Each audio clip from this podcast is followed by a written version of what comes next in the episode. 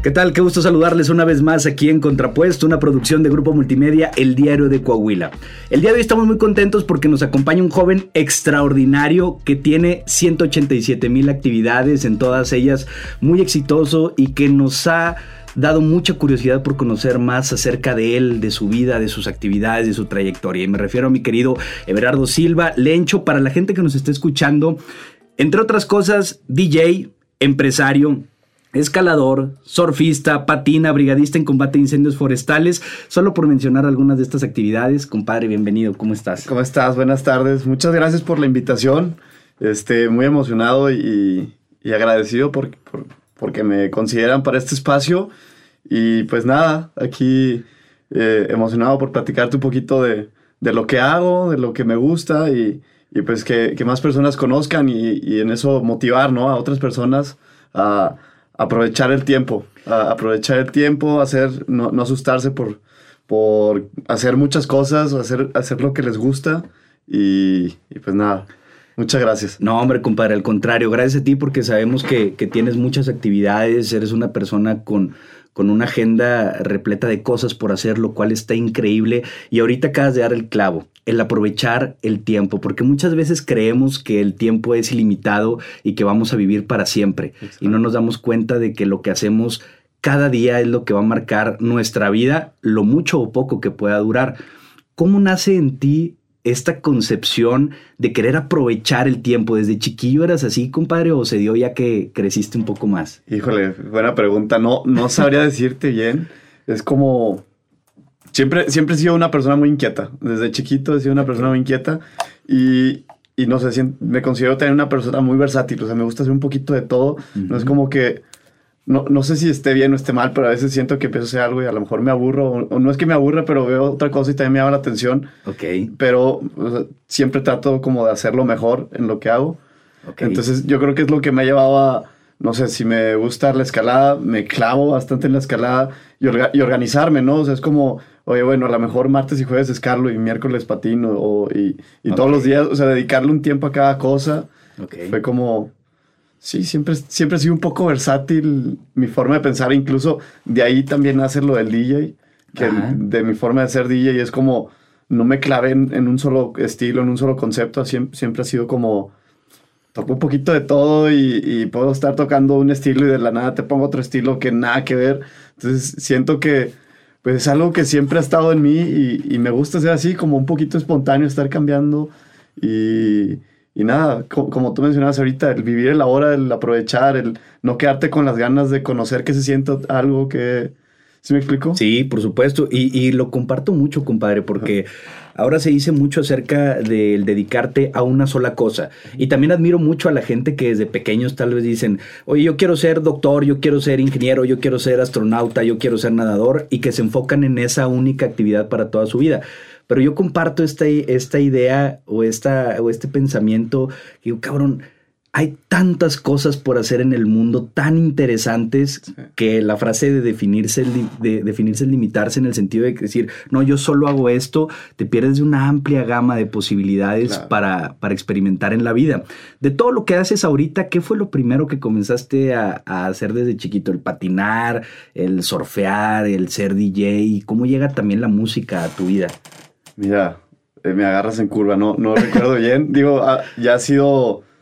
Yo creo que de lo que hago ahorita, lo que más tiempo tengo haciendo y que, y que iba a regresar contigo con el tema pasado, creo que la vida es una aventura. Entonces no, no nos podemos cerrar a, a, conocer, a estar en el camino que conocemos y que vamos siempre. Okay. Y siento que esto es lo que ha marcado y, y, a lo mejor respondo mejor a tu pregunta pasada. Claro. El que me considero una persona aventurera y me gusta estar como conociendo cosas nuevas. Y, y, creo que ya al principio sí se vuelve un poco difícil y se vuelve raro, que es lo que decías, ¿no? Que si quieres ser bueno en algo, tienes que enfocarte y hacerlo a largo plazo. Pues entonces a lo mejor a mí lo que me gustó es como aventurar en otras cosas, ¿no? Y abrir nuevos caminos y cosas así y tanto en la montaña como en la vida personal, ¿sabes? Siento que la montaña es, a mí, para mí ha sido una maestra y, y, el poder adaptar estas cosas, como, como te digo, que en lugar de ir el mismo camino, poder encontrar otros caminos, adaptarlo a la vida, a tu vida personal, a tus amistades, a todo, siento que es, es mi filosofía ahorita, ¿no? Que es lo que he estado digo, intentando, nuevas, nuevas, nuevos hobbies, hasta encontrar algo que realmente te llene. Siento que ahí va. Y ahora regreso a la, a la última pregunta, que es, yo siento que desde chiquito, desde muy chiquito, desde que tengo recuerdo, mi papá nos sacaba a la, a la montaña, mi hermano y a mí, los domingos nos íbamos a caminar. Era como nuestra actividad de domingo, ¿no? Que esperábamos que irnos al rancho y salir a caminar los domingos. Que a lo mejor no eran súper aventuras, pues éramos niños todavía. Claro. Pero si era una, si era todo, o sea, te llenaba de emoción levantarte temprano el domingo, ponerte tus zapatos y irte a, la montaña, ¿no? Ya después, con el tiempo, pues obviamente como en la primaria, secundaria, empiezas con, no sé, el fútbol, soccer, con el fútbol americano, otras actividades. Y, y después llegué a los Boy Scouts. En, ah, estuve en secundaria cuando entré a los Boy Scouts. Y no, estaba en sexto de primaria cuando entré. Aquí con los Juaninos, increíble estuvo. Entonces, ahí también encontré esta, esta apertura de aventura que, que, me encantó. Y luego te vas dando cuenta que los Boy Scouts realmente no nada más nos dedicamos a vender galletitas, sino que es toda una filosofía que está de fondo y está increíble porque realmente el, el, digo, aprovecho para hacer un comercial para los Boy Scouts, realmente el trasfondo del escultismo es formar el carácter del niño o joven. Entonces, por, por ejemplo, cuando estás en la, en la, rama de los niños, que son los lobatos, te, te, forma el carácter del niño por medio de juegos, por medio de actividades que el niño se mantenga emocionado y divertido, pero tú estás educando al niño. Entonces está increíble cómo tú no sientes que te están educando, no se te hace tedioso ni nada, y al mismo tiempo estás desarrollando habilidades como, eh, no sé, la puntualidad, este no sé, el, servicio, el respeto a la naturaleza, hacer nudos. Así, cosas muy, muy sencillas que, que, que en, ese, en, ese, en, ese, entonces tú lo ves muy sencillo porque lo ves como un juego, pero realmente a la larga te van haciendo, este, te van desarrollando otras habilidades, ¿no? O el interés para aprender cosas nuevas.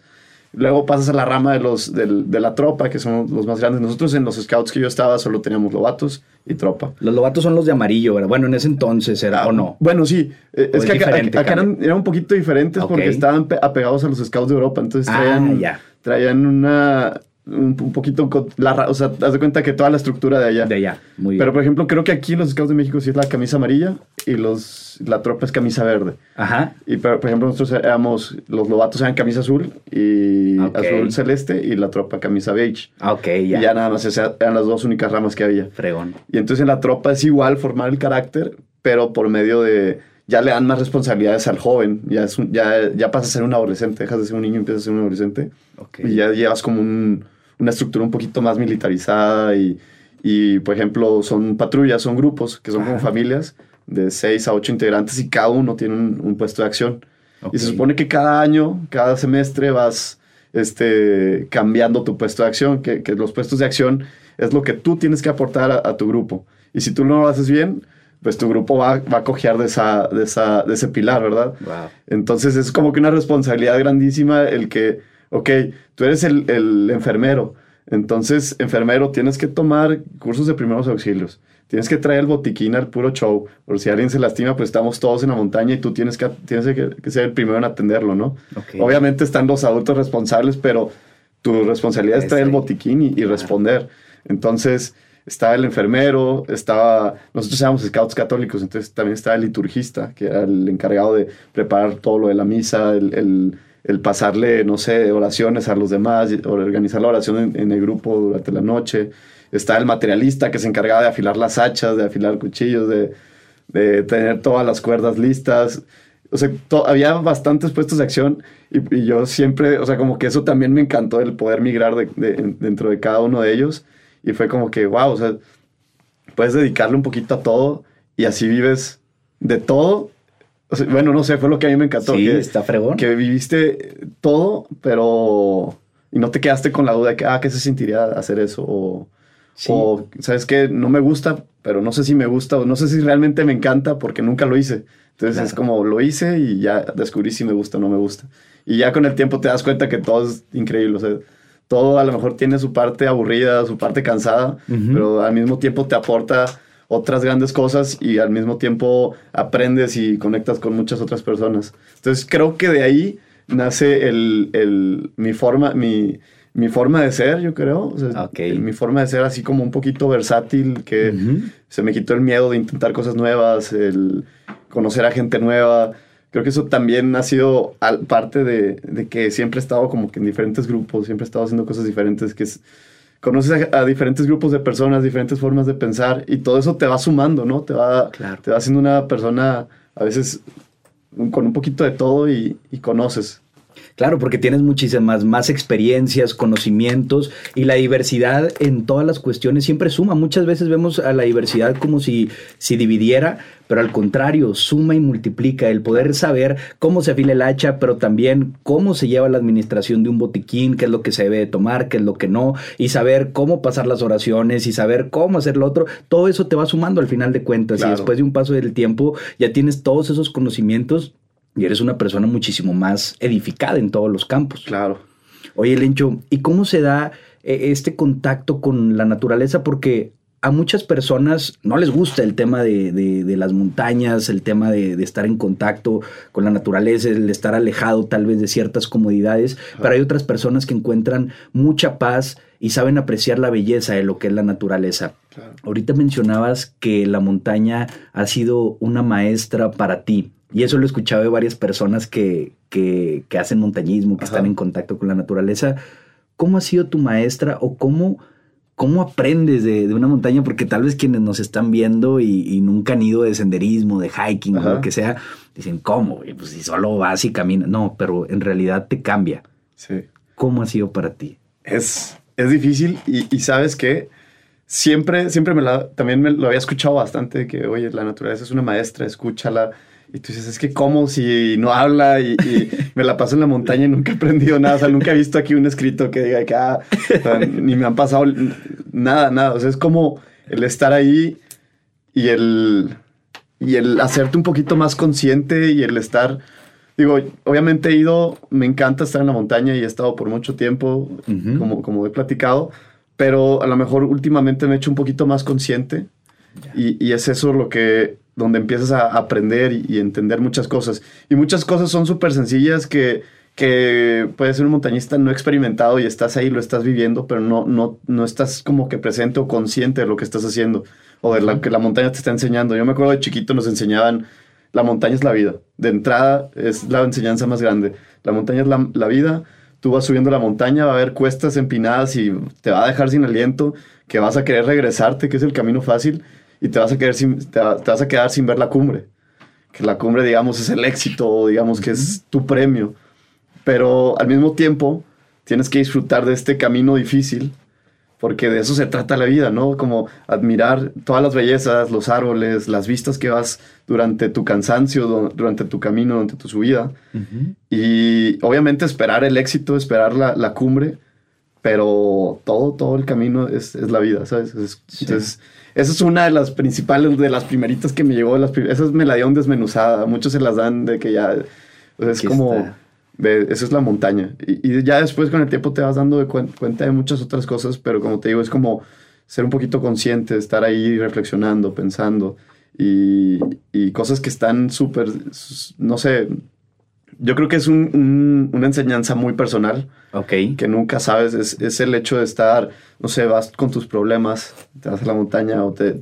Yo creo que es, es como meditar, ¿no? O sea, es tu momento personal y la montaña es el momento de silencio donde estás sin señal, donde estás caminando, reflexionando.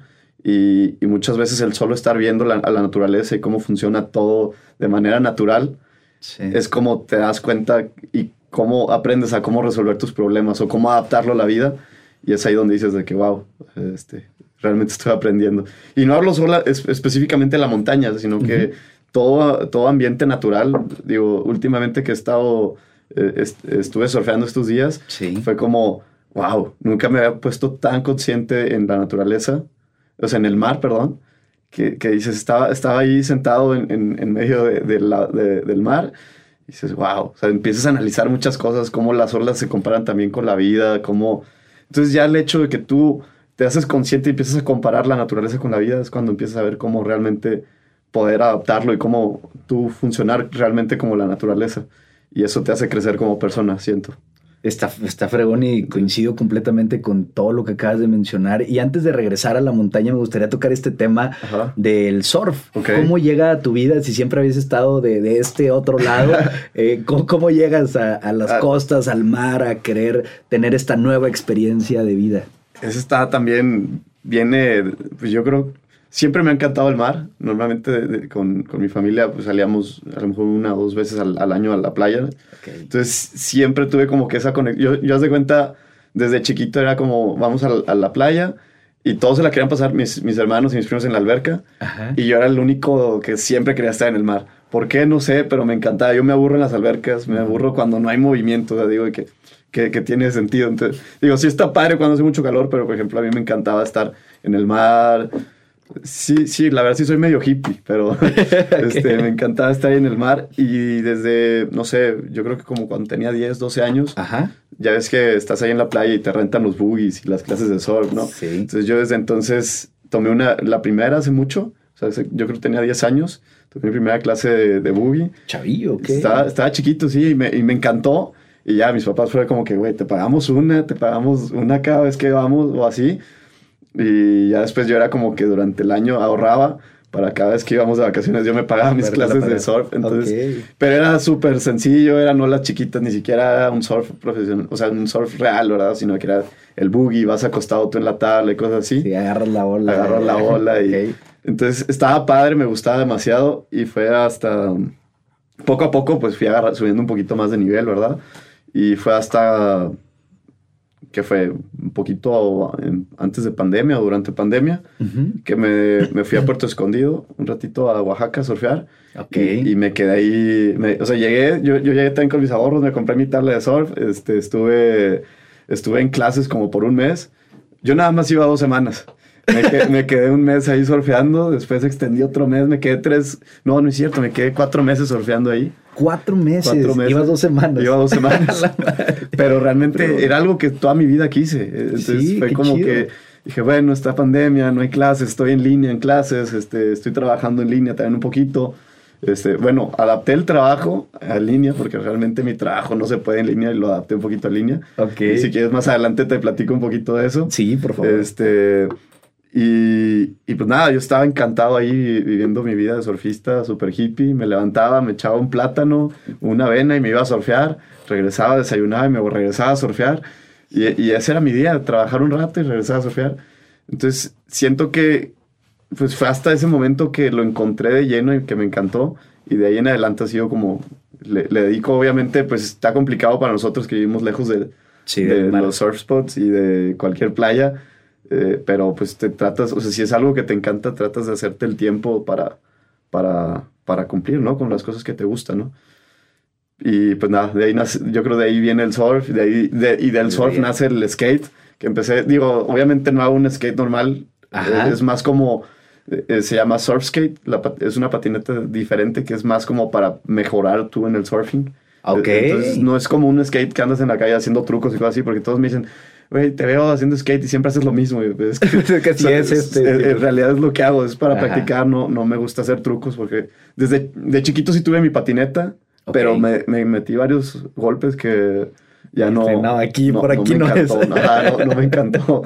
Sí, pero sí, entonces prácticamente de ahí viene el surf. Y, y yo creo que el gusto al surf viene también de, de esta conexión que, que, he podido con, los, con el tiempo desarrollar con la naturaleza. Sí. Y es eso, que tienes que estar también...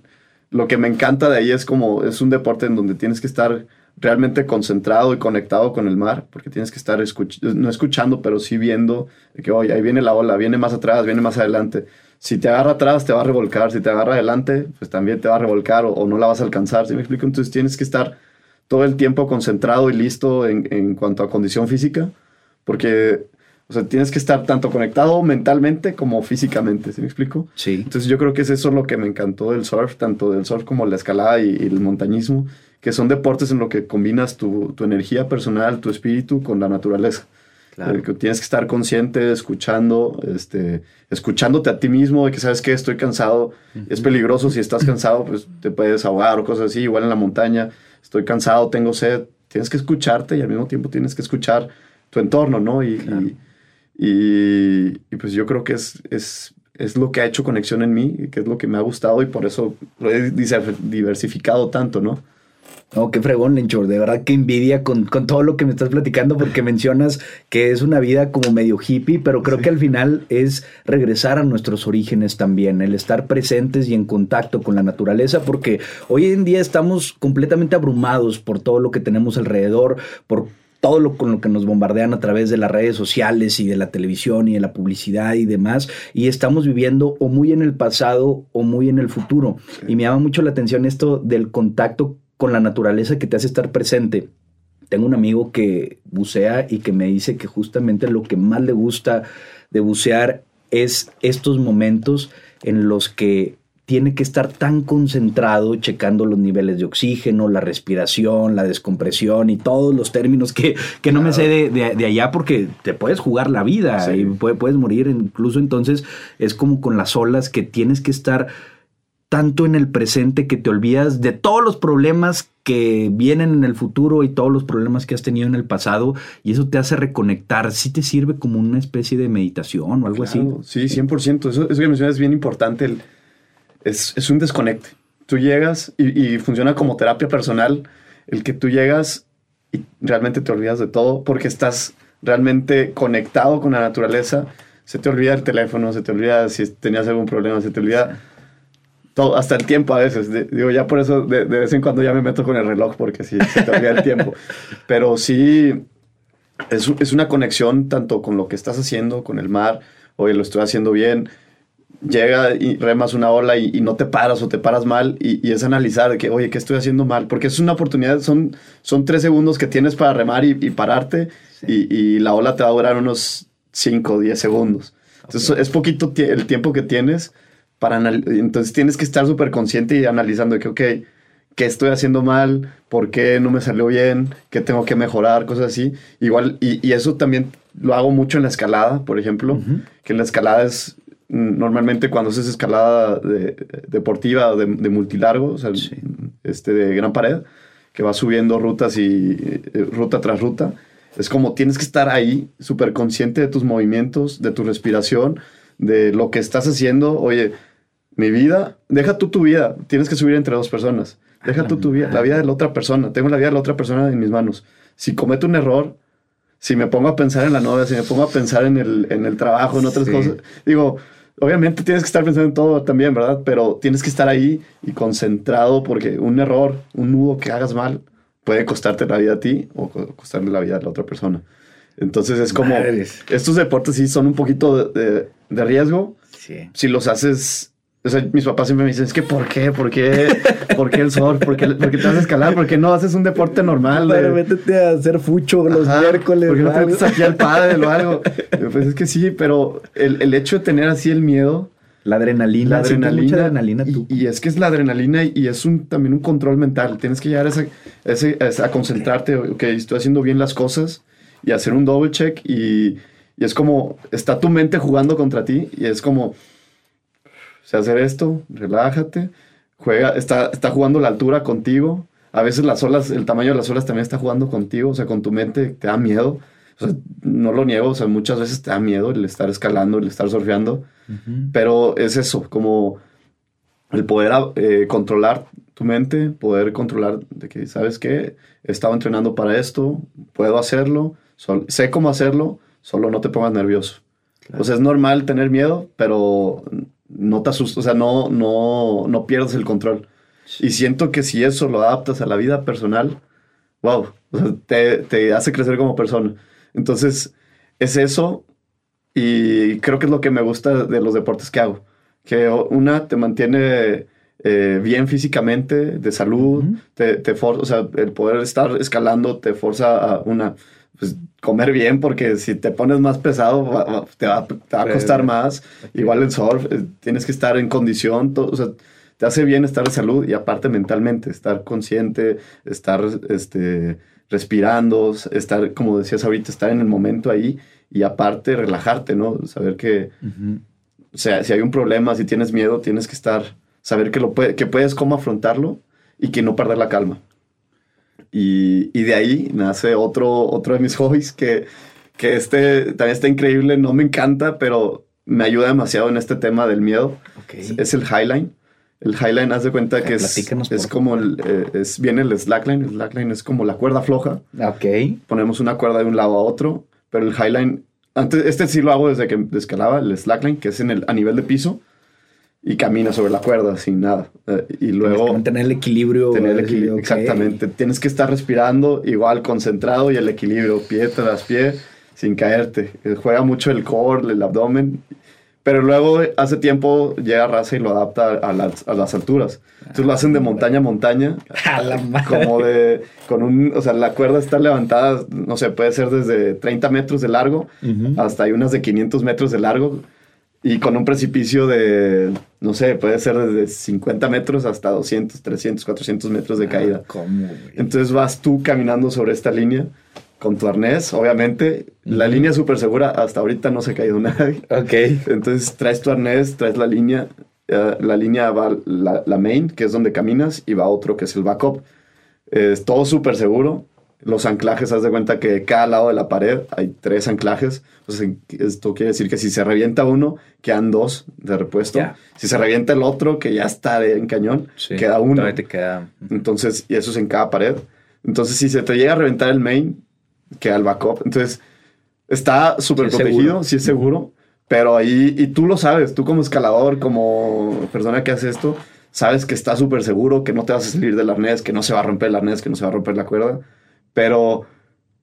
No, juega la adrenalina, o sea, compadre, cuando volteas para abajo y ves el precipicio, por más seguro que estés, así traigas alas, vas, a, va, a entrar esa adrenalina y ese miedo, como cuando saltas de un bungee. Digo, si ha habido casos fatales, han sido muy pocos comparados con toda la gente que se avienta, entonces eh, se puede decir que sí son muy seguros en la generalidad, pero al momento en el que estás en la orilla y te vas a aventar, te dices, ¿qué estoy haciendo? O sea, ¿En qué momento? ¿Cuál es ese sentimiento que, decir, ok, sí, estoy muy seguro, pero voy a tratar de cruzar, aparte caminando? Caminando, ¿no? Está, está, está de miedo. Yo te platico el primer día que llegué. Yo siempre lo quise hacer. Un día le escribí a un chavo por él de que yo hago slackline, pero quiero intentar el highline. Yo pensando que era lo mismo. Llegas y llega el shock, que es totalmente diferente, porque obviamente el nervio juega un papel fundamental aquí o sea, el miedo a, estar ya amarrado en la altura y caminar en la altura, el viento te pega, horrible. Yo llegué, me puse mi arnés y vi la línea. Te lo juro que es la única vez en mi vida que he vomitado de nervios, de ¿Ah, miedo. Vomité de miedo. O sea, y yo ya estaba acostumbrado una, a escalar. Esto te estoy platicando, fue el año pasado. Ok. Entonces yo ya estaba acostumbrado a escalar y estaba un poquito a trabajar así en las alturas. Y fue la primera vez que yo literalmente me quebré en, en nervios. Entonces, intentarlo, el hacer, ya con el tiempo estarlo haciendo, siento que ha sido, no lo disfruto tanto, pero sé que personalmente me ayuda mucho y mentalmente el, poder, y porque es un deporte muy mental, porque lo puedes practicar en el parque sin problema, o sea, a altura, no sé, dos, tres metros sin problema, pero llegas ahí y es como, no lo puedes hacer. No lo puedes hacer. Cuando en el parque lo haces perfectamente, acá no lo puedes hacer. ¿Por qué? Porque ya juega la mente, juega el vértigo, juega todos estos pensamientos y, ya estar ahí en esa línea es como, ok, me subo, relájate, todo va a estar bien, tú puedes, eres capaz y, es, y, es, y es luchar contra ti mismo. tú eres tu peor enemigo ahí en, ese, en, ese, en este deporte. Entonces, está increíble cómo a, veces necesitas ese, ese miedo para saber de lo que eres capaz y de lo que muchos problemas que tú los ves así grandísimos es como, ok, párate, respira, respira, eh, concéntrate contigo mismo y tú puedes hacerlo. O sea, es esa automotivación, ese creer en ti mismo y, poder controlar tu mente, es, siento que lo que me motiva a seguir haciendo eso y, por lo que lo hago, ¿verdad? Porque es, es, fecha que me sigue dando miedo subirme allá a la línea, entonces es como me ayuda, sé que me hace bien y que me ayuda a crecer en, otras cosas, en otros aspectos y que me puede ayudar para, otros, para mis otros deportes, ¿no? Que cuando sientes el miedo, poder controlarlo. Me parece increíble, compadre, y muy inspirador que te retes de esa manera. Porque hay gente que nos puede estar escuchando y que dice, Chelencho, o sea, ¿cuál es la necesidad, compadre? O sea, si, si ya haces muchas otras cosas, ¿cuál es la necesidad de ponerte en esa situación de miedo, en esa situación de vértigo? Pero el quererte controlar a ti mismo, tu mente, tus sentimientos, tus emociones, para poder alcanzar un objetivo, es algo que te sirve, como lo mencionas, para toda la vida. Los grandes filósofos de la historia de la humanidad y grandes personajes que tuvieron grandes... Eh, eh, retos que alcanzaron coinciden en que lo más complicado para un ser humano es controlarse a sí mismo, el poder controlar quién eres y qué es lo que quieres hacer o en quién te quieres convertir. ¿Dónde nace esta, pues no sé si sea necesidad, pero al menos esta iniciativa de quererte retar tanto a ti mismo, querer decir, caray, quiero poder tener este control mental que me permita ser una mejor persona, lograr más cosas? Wow. No lo sé. este. Nada, yo creo que el día a día, el, ir, no sé, creciendo, el, querer ser mejor, que vaya, me regreso hasta la época de los scouts, que de hecho el lema de los, de, los niños es, de los lobatos es hacer siempre lo mejor. Y, y, siento que realmente, yo menciono mucho los scouts porque realmente marcaron un cambio en mí. O sea, realmente hicieron un giro 360 eh, en mi vida y, me han marcado hacia lo que soy. O sea, desde los lobatos que me invitaron a, hacer siempre lo mejor y a ser siempre mejor. O sea, no significa hacer las cosas bien, sino tú hacer lo mejor de ti para hacerlo mejor hacia los demás. O sea, es un engloba todo, ¿no? Hacerlo bien, las cosas. Aún que pasa la tropa y el, lo que te invitan, el lema principal es eh, siempre listos, que, es, que, quiere decir siempre listos para servir. Y, y, de ahí viene también que nace yo, eh, mi primer, o sea, mi negocio, que, si quieres ahorita entramos también más a detalle, que fue, el, eh, empecé con la renta de sonido, prácticamente un negocio de servicios. Entonces, siento que el servicio que yo, o sea, el, el espíritu de servicio que yo desarrollé en el escultismo, lo pude adaptar un poquito a mi vida, o sea, lo llevé conmigo en mi vida y después lo adapté al negocio y después lo llevé a la montaña y lo llevé a otras partes, que fue eh, uno y otro. Este, entonces yo creo que, regresando a la pregunta, viene desde acá el intentar ser mejor, hacerlo mejor, y si quieres hacerlo mejor, y si quieres servir y hacerlo mejor, tienes que desarrollarte cada vez un poco más. Entonces, el empezar a hacer cosas un poquito más extremas, el hacer cosas, por ejemplo, yo empecé con la escalada y con el rappel y todo esto, porque yo me empecé a preparar como guía de montaña. Okay. En pandemia empezamos con un negocio de montaña, de guías de montaña. Hacíamos recorridos a la montaña y, y yo por el, el, hecho de que, bueno, oye, traigo gente, en este, traigo personas y si cualquier cosa, que no sé, si hay que reaccionar rápido, me gustaría estar listo, que ahí viene de, los scouts otra vez, me gustaría estar listo para poder atenderlos, para poder servirlos. No sé, si alguien se cae, quiero estar preparado y, tanto en condición física como mentalmente, poder no perder la calma y reaccionar bien, ¿no? O igual tocó que en pandemia muchísima gente este, se fue a las montañas, pues los gimnasios estaban cerrados. Claro. Gimnasios y antros estaban cerrados, toda la gente estaba en la montaña. Entonces me, te toca ver casos de todo, ¿no? Desde una, una, una, fractura, desde una torcedura hasta gente que se cayó de barrancos. Entonces, como el poder estar listo y reaccionar en esas actividades, siento que eso también marcó bastante mi, mi, mi, mi deseo de crecer como en estos deportes personalmente y, la, y, y mentalmente para poder, ante cualquier situación, poder estar tranquilo y reaccionar de la mejor manera, ¿no? Wow. Entonces, Puede que sea de ahí. Sí, pero 100% viene de ahí. Entonces, creo que eso. Oye, es que cómo es importante también la formación que se tiene desde pequeños, los valores y los principios que se pueden llegar a inculcar y cómo van impactando también ya cuando son jóvenes y adultos. Y ahora, justamente en tu vida profesional, nos has platicado que tienes negocios, que has estado también de DJ, eh, en la escalada, ¿Cómo se refleja todo esto que has venido aprendiendo desde pequeño con los Boy Scouts, con la naturaleza, con el surf, ahora también ya más grande y desde los 10 años y todo esto, en tu vida profesional y en tu vida como emprendedor? Okay. ¿Cómo, los has podido combinar? ¿Qué pues, enseñanzas te han dejado? Pues fíjate que es increíble cómo todo esto, tanto como lo adaptas, adaptas a tu vida personal, lo puedes adaptar a tu negocio o a tu vida laboral. ¿Qué quiero decir con esto? El hecho de, oye, no sé, hay tal, problema en, no sé, te voy a decir, te, voy a hablar de eventos, que es donde normalmente suelen suceder problemas. Claro. Porque es eventual, ¿no? se fue la luz, oye, se fregó una bocina. Entonces, como a veces son, son problemas que tienes que resolver en instantes. Y, y, a veces, antes yo, yo me acuerdo que antes era como, ching, ¿ahora qué hago? Y pierdes la cabeza y no lo haces bien, ¿no? Y el hecho de, de poder adaptar este control de, de, tus emociones, de tus miedos, adaptarlo a, al trabajo es increíble porque ok, pasó esto, ok, te, detienes, sabes que se puede solucionar, que no es un problema grande y, y, el poder hacer, resolver los problemas tranquilamente, ¿sí me explico? Claro. E, eso es una de las grandes cosas que yo creo que, que me ha servido y que he podido adaptar desde la naturaleza hacia acá. Eh, entre otras, puede ser, no sé, el trabajo en equipo, el que necesitas, por ejemplo, tener confianza y, y realmente por ejemplo, en la escalada, tienes, es un deporte de dos en el que yo tengo que confiar totalmente en mi compañero.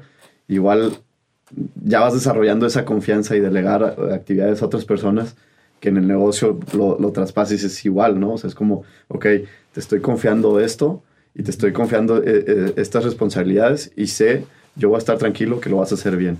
Okay. Entonces, siento que son muchas otras cosas que, que, que, poco a poco, a lo mejor ahorita no las tengo listadas, pero, pero si te pones a pensar, es muchas cosas de, que, que tú aprendes en el deporte o en la montaña, las puedes adaptar a tu vida personal como a tu vida eh, laboral. Sí, pero indudablemente permea, ¿no? O sea, no es algo que se, no, no es como que haya dos lenchos diferentes, uno que está acá únicamente en el tema de, de, la montaña y del mar y demás, y el otro que está en el ámbito de empresario, de emprendedor, y, o sea, eh, se permean una con la otra, tarde o temprano trastocan una a la otra. 100%, sí, siempre tratan, tratan, digo, yo trato como de estar todo en uno, sí. Claro. Entonces sí, demasiado. Oye, Lencho, ¿y cómo llega el tema de la música y posteriormente, bueno, no sé si fue así, que primero fuiste DJ y después emprendiste con, todos los eventos, o cómo, cómo, es, cómo llega la música a tu vida y, y esta, este gusanito también de querer emprender. Ok. Pues la verdad nunca pensé en emprender, nunca, nunca, pensé que llegara tan, tan lejos, pero yo tenía 15 años cuando empecé Empecé con el. Me, empezó la espinita de, ser DJ porque vi un after movie de Tomorrowland. Yo creo que Tomorrowland 2010, 2012. que dije, quiero ser como ellos, quiero estar un día ahí. Y, y, me encantó y me empecé a meter un poquito en la música. Para ese entonces, yo ya estaba este, muy metido en. La, no muy metido en la música, pero ya tenía la facilidad para descargar música. O sea, tenía desde, desde primaria yo ya, quemaba mis propios discos, descargaba música de LimeWare, de Ares. Sí, claro. pero para mi edad yo estaba chiquito, siento, estaba en primaria y ya estaba haciendo eso, porque lo agarraba de la computadora de mi hermano y sabía que él descargaba y aprendí y empecé a descargar y que más le robaba sus sí, discos. Sí, comprabas unos discos. Sí, eh, no, ni siquiera compraba, él tenía su, su, su, cajita esta de discos, ya es que venían como 100 discos ah, para quemar. Y se los tumbabas ahí. Y iba tumbando de vez en cuando. y yo quemaba, y era mi forma de conquistar a las niñas, ¿no? Digo, nada, tuve una novia en primaria. Pero le grababa discos, me acuerdo perfectamente de los Jonas Brothers. Ah, Yo descargaba un chorro de canciones de los Jonas Brothers, quemaba y le daba los discos de los Jonas Brothers. Y luego. técnica, compadre. Sí, estaba bueno. y luego, pero bien eso, desde primaria. Eso fue, eso fue, eso era en cuarto de primaria. Y luego, desde tercero, yo ya tenía. Mi papá también creo que siempre ha tenido mucha colección de música. Entonces, desde chiquito, mi papá, creo, me regalaron una, una Navidad un Discman. Entonces fue que empecé a coleccionar mis discos y cosas así. Entonces eran los convivios de la escuela, las, las fiestas donde cuando alguien cumplía años, en, a una hora de la clase dedicábamos para hacer un convivio. Entonces cada quien, yo traigo las cocas, yo traigo las papitas, yo traigo sándwiches, yo traigo platos. Yo siempre, siempre, siempre llevaba los discos y la música. No, no, o sea, no en ese entonces yo no quería ser DJ, ni siquiera tenía en mente que era un DJ, pero siempre llevaba la música. Y, por ejemplo, en los saludos a la bandera, cosas así, yo siempre me ofrecía ayudar a conectar los micrófonos y las bocinas para el saludo a la bandera. porque ahí en, en, la escuela no había como bocinas así, sino que era como que eran de quita y pon. Entonces siempre yo andaba con el cableado. Eh, mi hermano mayor también un día, un tiempo tuvo una banda de rock, entonces siempre estaba ahí como que enredando extensiones. O sea, no, no hacía nada de instrumentos, pero sí enredaba extensiones y cosas así. Mucho tiempo toqué guitarra eh, también un tiempo toqué batería, entonces yo creo como que siempre tuve un poquito de conexión con la música, me gustaba, me gusta demasiado, y, y fue hasta, te digo, que lo llevé un poquito así, jamás me imaginé ser DJ hasta que estaba en secundaria que veo este After Movie de Tomorrowland, que descargué el Virtual DJ Pirata, okay. empecé a moverle en mi computadora y, y, viendo tutoriales de YouTube fue que, que empecé a aprender. Así fue, así empecé a aprender. A los 15 años me sale mi primer tocada de 15 años, toqué unos 15 años de una novia que era en ese entonces mía. O Seguías ligando con la música. No, era mi exnovia y su mamá me habló para, porque sabía que yo como que me gustaba ser DJ. Ah, me dijo de que, oye, pues, ¿quieres tocar? Fue una fiesta chiquita, no fue unos 15 años grandes. Que claro que me fue de la fregada, yo tocando música electrónica súper pesada en unos 15 años. Yo, o sea, yo, yo fui de los chicos que nunca iban a los 15 años, solo fui a los 15 años de mi prima, de mis dos primas y ya, o sea, muy, no, me no me gustaba. Ok. Pero entonces llego y toco como que música súper electrónica, random, experimental, ahí unos 15 años, me fue mal. O sea, tengo que aceptar que mis primeros eventos me fue súper mal porque yo llegaba a poner la música que me gustaba. Cuando realmente, y ahí es donde empiezan a nacer como que este gusto y al, al, ver a las personas que dices, oye, bueno, tú como DJ vienes a poner, a hacer bailar a la gente, a poner lo que les gusta, a sorprenderlos. Y ahí fue como que me fui clavando poquito a poquito a, leer la noche. ah, mira, hay más chavas, pon más reggaetón. Oye, hay más chavos, ponles más hip hop, cosas así. Ah, Entonces fui, aprendiendo poquito a poquito desde los 15 años. Y, y, yo me acuerdo ya en prepa que se empezaron a hacer un poquito más de fiestas y cosas así. Era, me invitaban a tocar y yo, va, sí toco. Me acuerdo otros DJs cobraban un poquito más, cobraban 500 pesos, 600, cosas así. Estábamos chavillos. Y yo me acuerdo que les cobraba 100 pesos y un six, era lo que yo cobraba para, ir a tocar. Y, y, y, nada, me empezó, me empezó a ir bien, empezaron a contratar más eventos y cosas así. Y después, este, yo me empezaron a, oye, quiero que vengas a tocar, pero puedes conseguir bocinas. Entonces yo subrentaba bocinas y las llevaba. Entonces, haz de cuenta, yo cobraba, no sé, mil pesos y al de las bocinas le pagaba 800 y yo me quedaba con 200, no me quedaba con nada. Entonces, ya con el tiempo dije, bueno, me voy a comprar una bocinita y compré una bocina y entonces ya en lugar de subrentar dos bocinas, subrentaba una. Y, y, ya me quedaba con un poquito más de utilidad de ganancia yo. Sí, Y luego ya con eso lo fui ahorrando y compré la segunda bocina. Y luego fui, compré una barrita de luz. Y así poco a poco, como que fui armando poquito a poquito el, el negocio. Que claro, te toca aprender de todo y, estuvo increíble porque pues, yo sé, lo veía como un hobby, como un dinerito extra en la prepa. Estaba yo normalmente entre semana estudiando. Y los fines de semana que salía Ventito, pues mis papás me llevaban. Me llevaban, yo descargaba mis bocinas, instalaba. Hubo obviamente fiestas donde no me pagaron, donde eran fiestas que se agarraban a golpes en la fiesta y se pelaban los organizadores. Y yo, chi, no cobré, ni cobré anticipo, ni nada. y otras donde una hora antes de que empezara la fiesta me la cancelaban. ¿Cómo crees? Sí, entonces era... Fue mucha informalidad, pero todo esto te, te obviamente te va dando experiencia y te va fogueando y Exactamente, entonces, pues nada, hubo, muchos eventos donde no me pagaron, llegaban la noche así ya, mi papá por mí, ¿cómo te fue? Y no, me fue mal, no me pagaron. Y, muchas veces mi papá también me dijo que es que ya, o sea, déjate de estas cosas, ponte a estudiar, de que esto no te vaya a ningún lado. Y, y sí, hay, hay, momentos donde quieres aventar todo, que dices, o sea, si te da ese coraje que dices, bueno, yo, yo estoy haciendo un servicio, me ha costado esto hacerlo, me, me, costó subir las cosas a la camioneta, bajarlas, instalarlas este, estar aquí parado seis horas poniendo música y luego recoger. ¿Sí me explico? O sea, como que representa un, representaba un... O sea, estoy, estoy sacrificando salir con mis amigos por venir a trabajar. y, y, luego te salían con que no te pagaban o se escapaban. Obviamente había momentos donde decías de que ya, la fregada, o sea, es que esto no es para mí. no, porque sigo haciendo esto. Pero luego te acordaba, o sea, me, me volvía el gusto y, y regresaba y luego te motivas. Yo, yo me acuerdo que en un principio yo dibujaba en una libreta como que el, mi, mi setup eh, de sueños. O sea, que, ah, quiero dos estructuras, quiero ocho cañones y quiero dos bocinas así. Y una cabina así. Y, y luego, o sea, como que te das cuenta que fijas, fijaba ese objetivo. Yo no me acordaba, pero realmente quería eso. Y con el tiempo, poco a poco lo iba comprando. Y que, ah, bueno, ya nada me falta un cañón. Eh, o nada me falta el láser. Y, y, ahí aprendí como un poquito el, tema de la visión, ¿no? La visión empresarial, que es, ok, tienes que saber hacia dónde vas, si no te vas a quedar estancado. Entonces, poco a poco fui como creciendo este, estos dibujos, hacerlos un poquito más grandes, que esta imaginación que a dónde quiero llegar, ¿Qué estoy, por qué estoy haciendo esto. Y eso era lo que me motivaba a seguir ahí y a, a seguir comprando. O sea, yo la verdad, yo creo que desde los 15 años hasta los 20, 23, todo lo que ganaba lo metía ahí. Reinvertías todo. Reinvertía todo. Digo, pues, porque también fue como a los 16, 17 que entré a los antros, me ofrecieron empezar en los antros. Ok. empecé, no se pueden decir marcas, pero bueno, empecé. Sí, sí se pueden. Empecé ahí en el privé hace mucho, que este, en el primer privé, pero empecé yo controlando iluminación. Entonces yo ya de cuenta trabajaba jueves, viernes y sábado, estaba metido ahí en el antro controlando iluminación y eso me, siento que me ayudó demasiado a crecer como DJ. Dejé un poquito de lado el negocio, no lo dejé de lado porque el negocio seguía funcionando. Entonces yo antes de ir a trabajar iba y ponía los, las luces y el sonido y todo y dejaba otro DJ. Yo me iba al, antro a, a controlar luces y lo padre ahí fue que conocí a DJ, en ese entonces traían DJs de todo México a tocar, entonces conocí DJs de muchas partes de México, muy buenos DJs y, y, el estar viendo cómo ellos llevaban la noche, cómo, cómo resolvían, cómo leían a las personas, siento que me ayudó demasiado a, a crecer yo como DJ, porque yo ah, para antes de esto pues, ya era DJ. Sí, sí, sí, sí.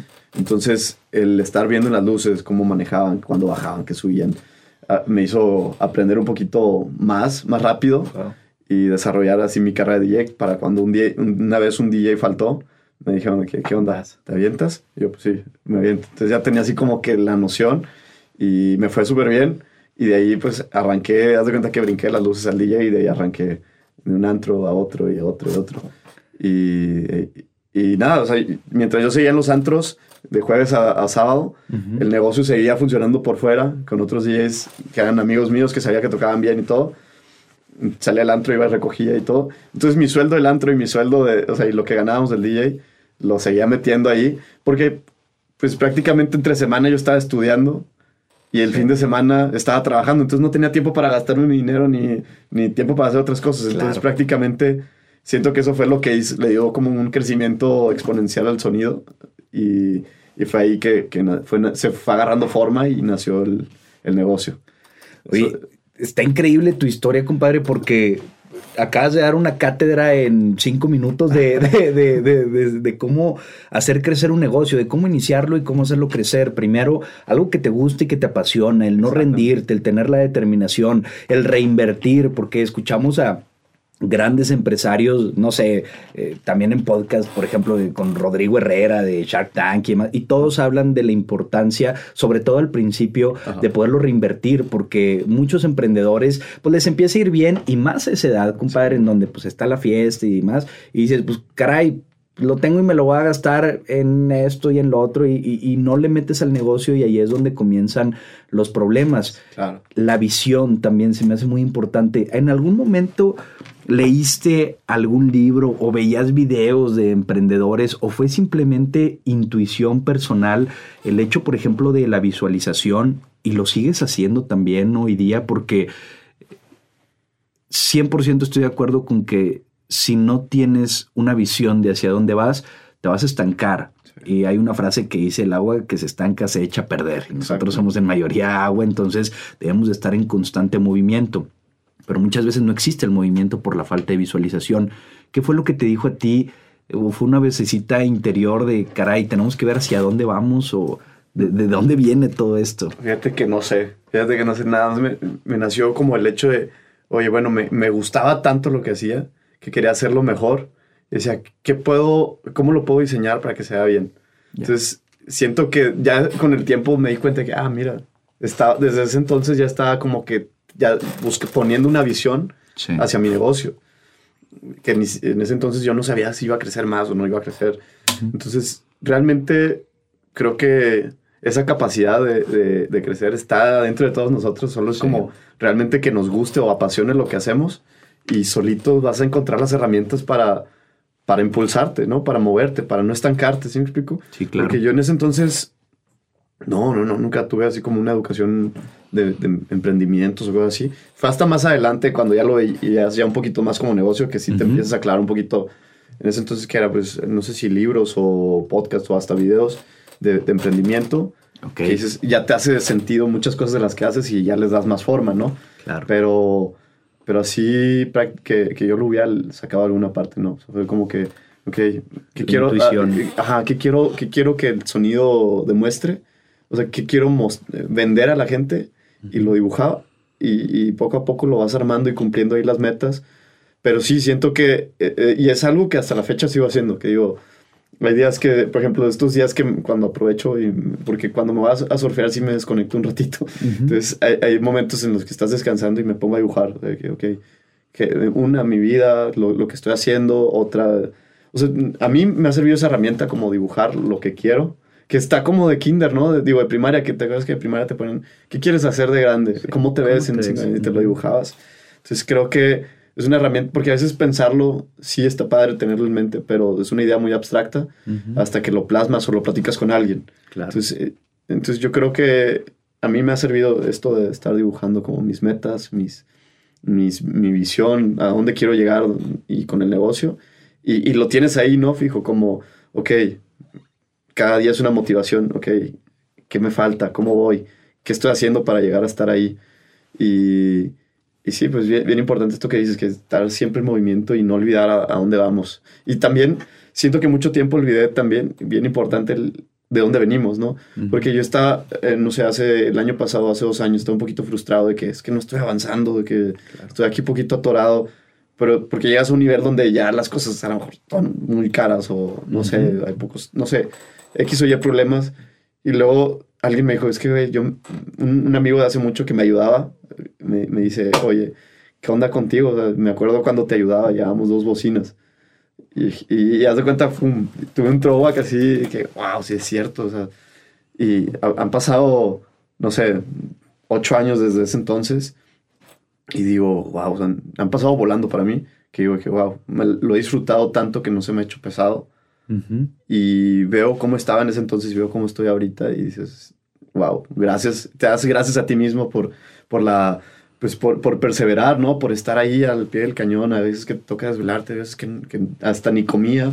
Sí. Entonces, es como amar lo que haces y, y, entregarte a ello, ¿no? Y solito se van a ir desarrollando las Tú solito vas a ir encontrando las herramientas para hacer crecer lo que te gusta. Para la gente que nos está escuchando, yo creo que esto es de, es de gran valor porque nos puede servir a todos, sí. a todos en la vida, el, el, poder visualizarnos, el poder ver hacia dónde queremos ir y el trabajar para ellos, pero sobre todo también el detenernos un momento y decir, sí, la ambición siempre es buena, el tener, digo, una ambición sana, por supuesto, pero el, tener este hambre de querer crecer y de querer ser mejor y de sacar todo tu potencial y de ver hacia enfrente, pero de repente también el, el tener una pausa, respirar y voltear a ver la escalera, no solo hacia arriba, sino hacia abajo y decir, caray, hemos recorrido un buen camino y nos ha costado aparte muchos sacrificios para estar en donde estamos hoy. Vamos a también disfrutar de este momento, vamos a agradecernos a nosotros mismos este momento para poder seguir avanzando sin, sin tal vez tanta frustración que muchas veces nos llega en momentos en los que parece que no está pasando nada, pero aunque no lo veamos, sí pueden estar pasando muchas cosas. Justamente. Y si lo adaptas, si regresamos al primer tema, lo adaptas a la montaña, es exactamente lo mismo. Puedes ir a la mitad de la montaña y vas bien cansado y volteas para abajo y ves todo lo que has caminado. Y dices, wow, bueno, te motiva, de verdad uh -huh. motiva a las personas cuando van cansadas que dicen, no, ya no puedo, ya me quiero regresar. Hey, voltea para abajo, mira todo lo que subiste. Chala, no, ya subí bastante. Bueno, respiro y, y, les doy, les sigo dando porque todavía me falta para llegar a la cumbre. Entonces, eso es lo padre, ¿no? Como lo que platicamos al principio, que puedes adaptar la montaña acá para motivarte y viceversa. Entonces, pues nada, eso es lo que me, me encanta de hacer naturaleza. Oye, Lencho, cuando llegan estos momentos complicados, porque lo mencionabas también al principio, cada sendero, cada reto que nos ponemos en la vida y no solo en esa parte, sino también en lo personal, en lo profesional, en relaciones, en todo, llegan momentos complicados, momentos difíciles que nos hacen querer tirar la toalla. ¿Qué es lo que a ti te hace el poder afrontar estos miedos o cómo los ves tú como retos? Porque a veces la vida no es sencilla y por más que visualicemos y que tengamos presente hacia dónde queremos ir, pues puede llegar y te puede golpear. ¿Qué hacer cuando la vida te golpea de esta manera para levantarte y poder seguir con tu camino? Wow, siento que esto me gusta, no, no lo platico mucho, pero me gusta platicarlo. Este, hace exactamente un año pasé por una situación un poquito complicada. Este, empecé con un eh, tratamiento de quimioterapias. Okay. Entonces te dan la noticia y obviamente te quedas así en shock y dices, wow, la madre, o sea, ¿qué, qué va a pasar? No sabes. Pero, y, y, obviamente todos tus seres queridos se asustan. Claro. Te asustas tú también. Pero eso, diste justo en el clavo de mi forma, en ese entonces, no sé qué pasó conmigo, que estaba un poquito, no sé, no sé en qué, en qué momento estaba yo en mi vida que estaba súper tranquilo, que dije, ok, esto es una prueba, vamos a afrontarla. Realmente sí te asustas al principio, pero después lo ves de la mejor manera, lo ves con, de, de manera optimista y, dices, es una prueba y, yo puedo con esto y todo va a estar bien. Y, y eso, siento que todos estos deportes, todas mis actividades, el estar en contacto con la naturaleza, me ayudó a, ves la dificultad y ves el problema y todo lo mal que puede salir, pero también ves todo lo bien que puede salir y, el, y haz de cuenta es eso, estar tranquilo, respirar y que todo va a estar bien. Es una prueba y de mí depende si me voy por este camino que todo sale mal o me voy por el camino que todo sale bien. Entonces es como un mindset donde tú tienes que estar tranquilo y confiado y entregarte a, ok, es una prueba para mí y puedo lograrla. Yo recuerdo después de, de mi primera semana de en quimioterapias, llegué a mi casa, me tiré, estaba, no sé, o sea, es un tratamiento muy fuerte, yo creo. Entonces estaba mi cabeza dando vueltas y, y, yo me acuerdo, esto, esto es muy personal, a lo mejor este, este, yo empecé como, me sentía mal, me, me, sentía mal, pues obviamente te meten muchos, pues son químicos, no sé qué es lo que te ponen, el medicamento es, muy fuerte, de... es una bomba de medicamentos hacia, hacia tu cuerpo, que mi, yo me sentía raro, me sentía así como agitado y así, pero al mismo tiempo mi cuerpo me decía que tranquilo, estamos sanando, todo va a estar bien, estamos sanando, es por tu bien, vas a estar bien. Y, y creo que esa conexión con mi, con mi cuerpo, con mi mente, con, con todo, me impulsó y dije, venga, pues es, es una prueba y es por mí y, y, y, eso, nunca perdí como, como, como esa, esa, ese reto, o sea, no, no dejarte caer en el, en, en el miedo, no dejarte caer en, en, aunque se vea negra la situación, dale, dale. Y, y, y, creo que es eso, o sea, tanto en la vida, ese, siento que ha sido uno de mis últimos, más recientes, así como problemas grandes que dices, en la madre, ¿qué voy a hacer? Nada, respira, mantén la calma y, y es un reto. Tú puedes con esto, vamos a darle y, y creo que si, lo, si vemos las cosas así como retos, nos retamos a nosotros mismos, somos capaces de, de, demasiadas cosas. Tanto si lo vemos como personal, en el tema de la salud, como en el tema de, de los negocios o el trabajo, si nos ponemos todo como un reto, los problemas, creo que nos motiva a, a enfrentarlos con más coraje y a dar más de nosotros. Mis respetos, mi, mi, Lencho, por, por todo lo que, lo que has hecho, por todo lo que haces ahorita y seguramente por todo lo que también vas a lograr, pero sobre todo por tener esta mentalidad y esta filosofía de vida tan bonita y tan echada para adelante y de, que, y de querer eh, aprovechar cada momento. ¿Cómo, ¿Cómo organizas tus días, todos los días, para, para, para poder hacer tantas, tantas actividades y gracias también por, por la confianza de platicárnoslo, porque sé que al contarnos, sé que no siempre es fácil como externar todo lo que traemos dentro, pero al compartirlo estoy seguro que también motivas e inspiras a muchas personas a también querer ver la vida de esta manera y no solo verla, sino vivirla, claro. así como tú lo haces. No, pues siempre es diferente, siempre cambia la rutina. Este, normalmente trato en las mañanas irme a la montaña, eh, una o dos veces a la semana, o a veces hasta tres, ir a hacer un, un, sacar a mi perro. Adopté un perro hace el año, el año pasado o el antepasado. ¿Cómo se llama? Se llama Francisco. Francisco. Sí, Francisco. Okay. Lo adopté, a ver, sí, fue el año pasado, apenas cumplí un año este año. Me lo encontré en la montaña, en una caminata, nos fuimos a caminar una semana y nos empezó a seguir. Y, y nada, yo me enamoré del perro, el perro de la montaña lo, lo, iban a matar y dije, no, mejor no, me lo traigo. ¿Cómo crees? Entonces, okay. llegué a mi casa con un perro y mis papás me querían correr con todo mi perro. Pero ya con el, en una semana mis papás le, le agarraron cariño, se enamoraron de, del Cisco también. Entonces. Pues Cisco, así le dice. Cisco. Cisco. Cisco. De, de, Francisco Cisco. Cisco. Este, se quedó con nosotros, traía una patita rota y ya le dimos cariño, lo llevamos al hospital y todo. Y se quedó conmigo. Entonces, es un perro, parece, digo, es, el, es no es un perro de raza, pero parece un border collie y parece ah, como un labrador. Entonces, es un perro con mucha energía. Y, y, siento que también me motiva, ¿no? Entonces lo ves en la mañana, sale, te levantas temprano y lo ves y empieza a brincar.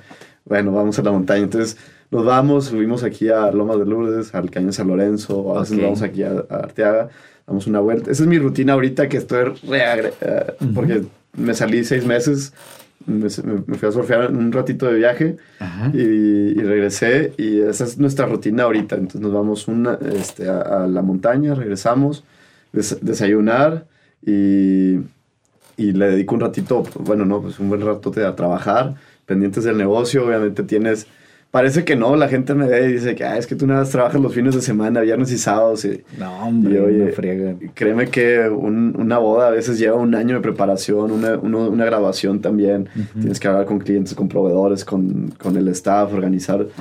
Hay, hay, todo un trabajo de trasfondo que a veces me dicen de que tú, tú, ni trabajas, tú te la vives escalando. Yo les digo, oigan, la verdad me cuesta demasiado el poder organizar mi día, el poder, hay días que, no sé, por ejemplo, no sé, ayer terminas hasta tarde organizando, trabajando para poder tener un día libre y, irte a escalar, irte a la montaña. Y, y, otra cosa que hago también es, por ejemplo, hay días que es complicado, como a mí, mis días más pesados son los fines de semana, con más trabajo, obviamente, por, y, y, para la gente normal, para todos mis amigos, es como que trabajan entre semana y el día libre es el sábado. Y para escalar o hacer otro deporte, pues normalmente necesitas a, alguien más. Claro. Entonces, cuando alguien me dice, oye, ¿puedo escalar mañana? ¿Qué onda? ¿Tú puedes? Entre semana. Claro. Entonces, todo de cuenta lo traspaso y a veces estoy en la montaña o escalando así colgado de la, de la piedra y contestando llamadas o mandando mensajes. Entonces, como que trato de un poquito de combinarlo. Sí. Pero sí, obviamente, eh, dedicarle sus tiempos eh, de ley, o sea, como mi tiempo de oficina, a contestar mensajes, proveedores, cotizaciones, todo y pues mis tiempos de comida también los, respeto demasiado. Trato de respetarlos porque hubo un tiempo que sí me los brincaba demasiado. Ok. Entonces ya después de este tema de la enfermedad y, todo el tratamiento que llevé, creo, creo que me hice un poquito más consciente de cuidar mi salud, de cuidar mis horas de sueño, cuidar mis horas de comida, siempre tratar de hacer un, de perder una hora de ejercicio al día. Entonces era, ahora respeto mucho eso, mis horas de comida y tratar de comer bien y y mis días de descanso también, porque y, eso ahorita me está costando un poquito con el negocio, porque es como, tú sabes, es, tu bebé y no, quiere, no, no puedes, o sea, ni domingos, o sea, a veces estás el sábado, viernes, sábado estás trabajando y el domingo todavía hay pendientes. Claro. Y llegas, dices, bueno, descanso el lunes, no, el lunes todavía hay más pendientes porque son las de la siguiente semana. Entonces, das de cuenta, me está costando el dejar un día de descanso, porque aparte mis días de descanso yo los aprovecho para irme a poner una friega en la montaña. Entonces, sí, descanso, descanso tampoco es. Descanso, descanso no hay. Pero, pero es eso, como el, el, yo creo que hay veces que el estar siempre activo, porque hay, veces que me preguntan, oye, es que ¿cómo le haces? ¿Cómo le haces para, para tener tanta energía? Y yo, es que no, esa energía ahí está, todos la tenemos, es nada más eh, ponerla en movimiento y, se activa. Eh, el, que fue el viernes subí, subí la viga en la mañana que es la montaña, la, montaña más alta de Coahuila. y regresé aquí a Saltillo, trabajé tantito, me fui a Piedras Negras y toqué en la noche en el antro de Piedras Negras. Ah, la madre, algo tranqui. un viernes tranqui. este, pero eh, bueno, ese día sí me la bañé, así me sorprendí que dije, no, es que no aguantar. Y sí aguanté, pero es eso, como que toda esa energía todos la tenemos, de saber administrarla, una, comer bien. Sí. Este, o sea, yo ahora ahora que estuve en mi viaje, la verdad, te platico un poquito del viaje. Después de la enfermedad dije que a la fregada todo, me quiero ir un ratito a viajar de mochilero. Vendí mi camioneta, vendí mis tornamesas de DJ y todo. Muchas cosas que tenía que no usaba, las vendí. Ajá. Dije, vámonos de mochilazo. Me fui aquí a México desde Sinaloa. Me fui a, bueno, recorrí así México Sinaloa. Fueron, puntos muy. Esto sí tenía como cosas que hacer ahí en esos puntos. Entonces fue. Estoy en Mazatlán, casa de un amigo. Y luego me fui a Guadalajara a una reunión de trabajo. Ok. Luego me fui a la Feria de San Marcos un fin de semana. Chido. Y luego me crucé a, a la Ciudad de México, también reunión. Y luego estuve en, la Sierra de Hidalgo, en Pachuca. Ahí estuve una semana escalando. En la sierra sin señal ni nada. Increíble la Sierra de Hidalgo. De ahí bajé y me fui a Oaxaca Estuve una semana en Oaxaca Centro. Este, no conocía Oaxaca, la capital. capital, ok. Entonces, increíble, comiendo delicioso. Dicen que es una chulada, ¿no? Una chulada. digo, yo la verdad, mi, turismo es un poquito turismo más natural, de naturaleza, más aventura. Pero en la ciudad de Oaxaca sí fue increíble el, poder estar con nuestras raíces. Eh, te metes a los museos de arte prehispánica, de, de toda la cultura que había este, la comida, el mezcal, todo, el café. Yo, yo, soy fanático del café, entonces estaba ahí encantado con el café también. Entonces disfruté mucho mi estancia en Oaxaca, engordé demasiado este, en una semana. Y de ahí me crucé a Chiapas, a la sierra de Chiapas, a la selva de Chiapas. Estuve también una semana ahí en Chiapas. También está increíble, ¿no? Dicen. Eh, hermoso. Me metí, nos metimos como más hacia arriba de, de la Barranca del Cobre. Ah, ok. Entonces casi donde nace el río. Entonces, y es un lugar muy poco turístico, entonces estaba increíble porque prácticamente estaba con un local de ahí que me invitó, bueno, lo conocí porque es guía y me invitó y él me enseñó, o sea, desde su comodidad, su, o sea, es una familia muy pobrecita que viven ahí, los desayunos sean queso con frijoles y una tortilla, sea tu desayuno. Y, y, el café no es café, se me fue el nombre, pero haz de cuenta que el maíz lo, lo tuestan y lo hacen café, o sea, como si fuera café. Ok. Entonces, e, eso es lo que toman de café el maíz tostado. Está, está ¿Qué rico, tal? Sí, está, sí está a, mí, bueno. a mí me encantó. Entonces, Sí, como que es una experiencia, probar culturas diferente. nuevas, probar Sí. nuestras raíces, todo. Y el estar viviendo ahí en la selva, eh, acampábamos, eh, viajamos en balsa, llegamos a, a un lugar también que se llama el Arco del Tiempo, que es un, un lugar hermoso. Es muy poco conocido. No, sí es conocido, pero no es muy sonado como, las como el, el Cañón del Sumidero Ujú. Pero está ahí en la selva de, de Chiapas, está increíble. Y ya de ahí me crucé a San Cristóbal, San Cristóbal estuve una semana, me crucé a Guatemala, subí el volcán de Acatenango, estuve en Antigua, me fui al lago Atitlán, este, luego de ahí me crucé a, a Costa Rica, estuve en Costa Rica, estuvimos ahí con unos amigos en, eh, conociendo Costa Rica. Llegué a una, yo llegué a Costa Rica porque quería conocer una playa de hace mucho, que es una playa surfer, este, Santa- se llama Santa Teresa, es un pueblito súper chiquito, este, no, tiene, no está ni pavimentado ni nada, o sea, es como cuatro kilómetros de calle y eso es todo el pueblo. Ok. Entonces está chiquito, muy turístico, muy, muy- o sea, es un pueblo surfer. ya. Entonces la gente va, principalmente el, el turismo es surfista. Entonces yo por eso quería conocer ahí, me encantó, llegué, obviamente yo, yo este, este tiempo lo estuve haciendo súper austero, yo viajaba con una bolsita con mi súper, obviamente mi súper era avena, un litro de leche y ¿qué más traía? Traía mi café, Ok. traía, ah, traía chapulines que me había comprado en Oaxaca, los chapulines los traje todos. están buenos, ¿verdad? Están buenísimos. Y- Muchas y veces es- le sacamos acá en el norte que no estamos acostumbrados, pero, pero son buenos. Son buenos, dicen, les dicen que es la comida del futuro. Es pura proteína. Entonces, ya de los chapulines, te haces un sándwich de chapulines. en todo lo aplicaba y son baratísimos y son bien fáciles de llevar, no necesitas cocinarlo ni nada. Entonces, como que yo voy viajando en hostal, de hostal en hostal y llego a este hostal ahí en Costa Rica, al lado del mar, este, del punto de surf. Entonces, ya de cuenta, me levantaba, agarraba mi tabla y ya estaba surfeando. Caminaba 50 metros y ya estaba surfeando. Lleva dos semanas, extendí otras dos semanas. Luego, bueno, extiendo, me llegó una promoción ahí del hostal. Bueno, extiendo un mes. Y luego ya llevaba dos meses ahí y me dicen, oye, ¿no te quieres quedar de voluntario? Me quedo tres meses. Ah, sí te quedaste me, de voluntario. me quedé Ok. otro mes de voluntario. Entonces me quedé tres meses ahí en Costa Rica. eh, Pues ahorita ya soy costarricense, compadre. ya, ya casi casi Ya soy saqué la nacionalidad. Sí, no, ya por el visado me tuve que salir del país, si no ahí me quedaba. ah, neta, si no, ahí porque te piden que nada más cierto Sí, tiempo. Te dan tres meses. Ah, ok. Entonces ya fue como, bueno. Es que Costa Rica también es una maravilla, ¿no? Es Natural, es muy, muy Yo bonito. desde que llegué me dio miedo. Dije, wow, me enamoré de ese lugar porque es. Es. Es. Es, Pura vida. es pura vida. Literal, entras y todo verde, montaña, ríos, este, te vas a la playa, bellísimo. Está increíble, me encantó. Este, digo, también me encanta demasiado las playas de aquí de México, Sí. pero ese lugar fue, no sé, como que algo, algo me hizo, me hizo mucho ruido. Me certifiqué como salvavidas internacional. Entonces, aprove- como que sí aproveché el tiempo. Me decían de Sí. que es que estás allá de hippie haciendo nada. Y dije, no, sí aproveché el tiempo y como quiera trabajé. te Digo, los pendientes que tenemos acá del, del, del negocio, como quiera lo padre es que desde el tiempo Siguió, que me fui corri- a siguió corriendo el negocio. Sigue corriendo. Y, gracias a mi socio que, que él fue el que se me dijo, güey, sé por lo que pasaste, yo me voy a encargar. O sea, haz de cuenta que él se encargó 100% aquí del negocio. Me dijo, necesitas este tiempo para ti. Y ya, eh, gracias a él, a King King, se, se aventó ahí Ah, la, claro, un abrazo. se aventó ahí la misión de, de, de dirigir ahí el negocio todo, todo este tiempo. Y, y pues nada, me ayudó demasiado. Siento que sí, te digo, a lo mejor no lo necesitaba tanto, pero sí, después de un, de un, de un reto difícil, Sí, no. a la dices, madre. bueno, necesito una recompensa. Sí. Entonces te das un- tu propio regalo y, y es como, fue un momento para mí de muchas dudas. El viajar de mochilero, yo mi idea quería llegar hasta la Patagonia de mochilero, pero pues extendí esos tres meses en Costa Rica y dije, me quedé sin presupuesto y aparte dije, no, estoy encantado aquí, no tengo que moverme. O sea, no, realmente este viaje no lo hacía por nadie, lo hacía por mí, por encontrar, traía mis preguntas. Y lo padre de viajar así solo es como vas descubriendo más personas que también están viajando solas y que también traen sus preguntas y que también van a resolver sus preguntas. Y me tocó conocer muchísima gente que, con la que platiqué y, y haz de cuenta, le platicas tú, tus preguntas y ellos te, preguntan, o sea, como que qué voy a hacer de mi vida, qué estoy haciendo, qué estoy haciendo bien, qué estoy haciendo mal, si realmente tengo que quedarme en mi ciudad, si quiero cambiar.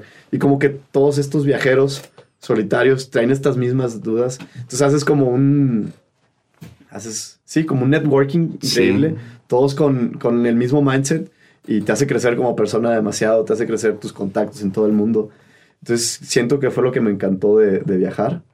Este, ya tiempo atrás había viajado así en mochilero solo, no tanto, pero siento que es algo, una, una experiencia que todos me decían, es que estás loco, ¿cómo lo haces? ¿Por qué, ¿Por qué lo haces? ¿No te da miedo irte solo? Y, y, la verdad te, te, vas dando cuenta que es increíble y yo invito a, a todos los que tengan una posibilidad de, de, despegarse un ratito, si han pasado por una situación difícil, créanme que es la mejor terapia, el, escaparte, desconectarte de todo y conectarte con nueva gente, el, el, sí, conocer nuevas culturas, conocer nuevas formas de pensar, eh, el, darte el tiempo para estar tú solo. Claro. solo en tu mochila es, es increíble. Entonces, a mí me sirvió bastante y, con el, y conforme vas avanzando te vas dando cuenta que el, viajar solo también te hace ser te hace crecer también, obviamente, en confiar un poquito más en las personas el, y, al mismo tiempo desconfiar de otras personas, ¿no? O sea, porque digo, viajar en Centroamérica no es lo más seguro del mundo, obviamente, pero, pero si lo haces consciente y te vas acercando, no sé, yo por ejemplo lo que hacía es que si me movía con taxistas o si me movía, oye, ¿dónde me recomiendas ir? ¿Dónde no me recomiendas ir? ¿Qué horas me recomiendas moverme? O sea, y, ir obviamente informando, ¿no? hacerlo consciente y todo puede salir muy bien, puede ser un viaje increíble. no, qué experiencia, qué, qué experiencia, compadre, que viviste. Después de ahí de Costa Rica ya te regresaste para sí, acá. después de Costa Rica regresé ahora en, en septiembre. Ok, súper reciente. Sí, súper reciente. Regresé aquí a México en septiembre y aquí a Saltillo y he estado aquí trabajando. No, pero que ahora estoy recuperando los, otros meses. ya después de un ratito de vacaciones me regresé a trabajar y, y, te digo, si volvemos a lo de la agenda del día, es como trato de, de, hacer mi rutina, eh, poner la, la, montaña en la mañana o algo de deporte y trabajar y, y, cada que se pueda ir a escalar, o sea, cada que consiga alguien que pueda escalar conmigo, ir a escalar y prácticamente no, pero, el día al máximo. Pero qué belleza, digo, tu rutina diaria por todas las actividades que haces y cómo logras equilibrar esta parte de los hobbies y las cuestiones que te gustan, pero que además también te ayudan en el ámbito personal, en el ámbito físico, en el ámbito mental, en tu, en tu, en descargar también parte de la energía y renovar energía. Y también eh, la parte laboral, porque muchas veces nos centramos nada más en una y creo que el buscar este equilibrio nos ayuda también para poder tener un mejor desarrollo en las demás, o sea, porque al final de cuentas somos un complemento de, de situaciones y de cosas que hacen un todo yo.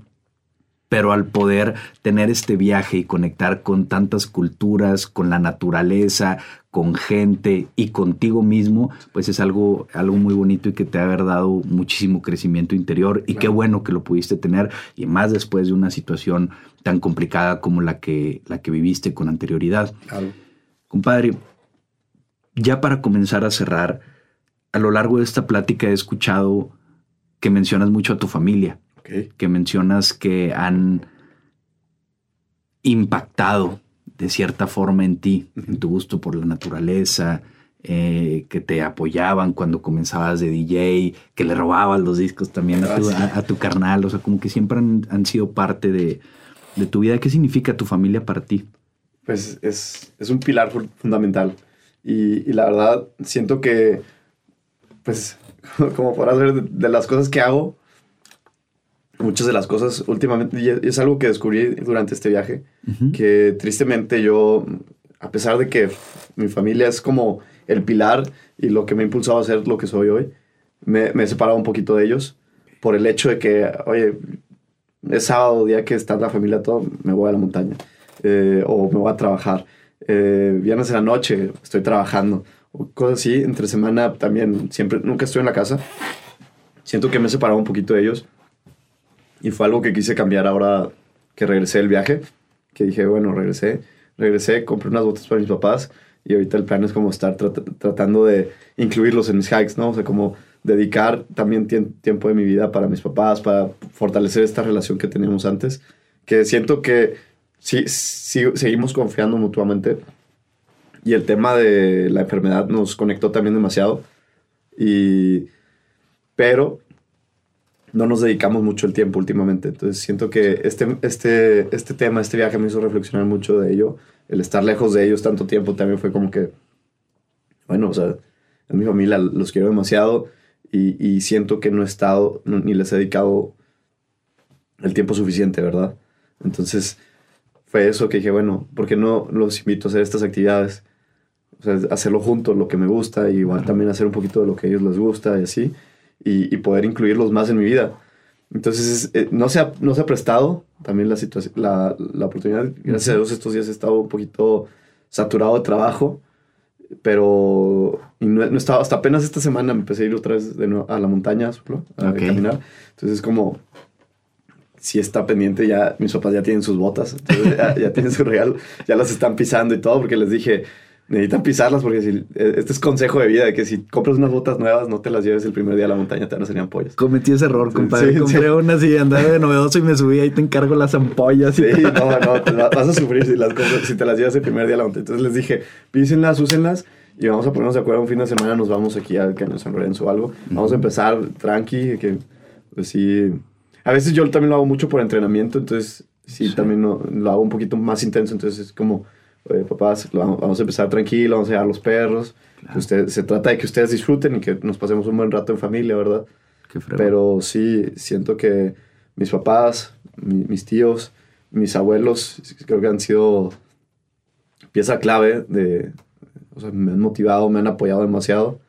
Entonces, a todos los admiro demasiado y, y nada, pues si están escuchando, si llegan a escuchar, que darles las gracias porque sí Parece que últimamente, como te comento, sí he estado un poquito desconectado, pero también es por, por, por pues porque no, no, he parado, pero realmente todo se lo debo a ellos.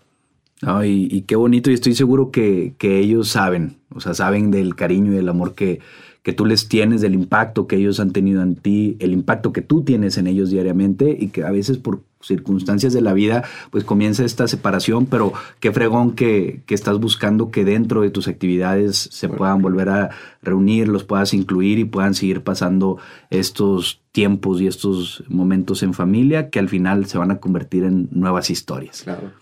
Mi querido Everardo Silva Lencho, gracias por acompañarnos, compadre. Gracias, por platicarnos un poco acerca de ti, de tu filosofía, de, de cómo ves la vida y cómo la vives diariamente. Ha sido muy inspirador y muy refrescante conocerte e inspirarnos contigo. Muchísimas gracias por la invitación, muchísimas gracias por, todo esto y, nada, yo lo, lo, único que tratar de vivir la vida, disfrutarla al máximo y como tú dijiste en un momento de aprovechar esto porque no sabemos qué, cuánto tiempo nos queda ni nadie tiene la vida comprada. A veces pensamos que por ser jóvenes nos queda demasiado por vivir y estamos postergando las cosas.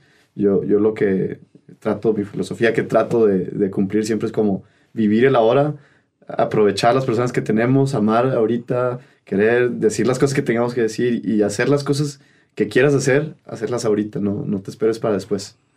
Y pues nada, muchísimas gracias por, por abrirme este espacio, por, por, darme la oportunidad de compartir aquí un poquito de mi vida. Y, y, nada. Al contrario, compadre, gracias a ti por todos los consejos y aprendizajes que nos dejaste a lo largo de esta plática. Esperamos que nos vuelvas a acompañar pronto. Tus redes sociales para la gente que nos esté escuchando, que quieran saber tal vez un poco más de ti. Ok, en, en Instagram estoy como I am Lencho, I am Lencho. Ah, ok. Y en pues, pues es que es donde estoy activo prácticamente. en, el Instagram. En el Instagram, TikTok. A veces subo ahí de, las cosas que hago. A veces me grabo. Este, un bailecillo, No, bailecillos no. Como que hago cosas así surfeando ah, o escalando, cosas así, lo que eras que hago. Este, ahí estoy. Últimamente me, me, empecé a trabajar con una marca este, de, de ropa de Guadalajara. Entonces es una marca de deportes extremos. Entonces también todo el tiempo estoy subiendo un poquito de contenido de deportes extremos. Trato de todo el tiempo tratar de estar subiendo contenido. Entonces ahí sí les gusta ahí ver de repente imágenes así medio vértigo o del surf o cosas así. En mis redes sociales, TikTok también a veces subo, en, se llama Lencho, está igual, así como Lencho estoy en TikTok. Entonces este, nada, yo creo que es donde estoy más activo, en Instagram y TikTok, pero... Perfecto. Cualquier cosa estoy ahí, si alguien quiere eh, empezar con el montañismo, si alguien quiere, tiene dudas, si alguien quiere hacer este, escalada, surf, cualquier duda, la verdad, soy una persona que me gusta, y, o sea, esto lo hago porque me gusta que la gente lo viva. Entonces, si alguien tiene dudas, si quiere empezar, con todo gusto se pueden acercar conmigo y mandarme un mensajito, lo que sea, y con gusto los puedo orientar o apoyar o enseñar lo que quieran.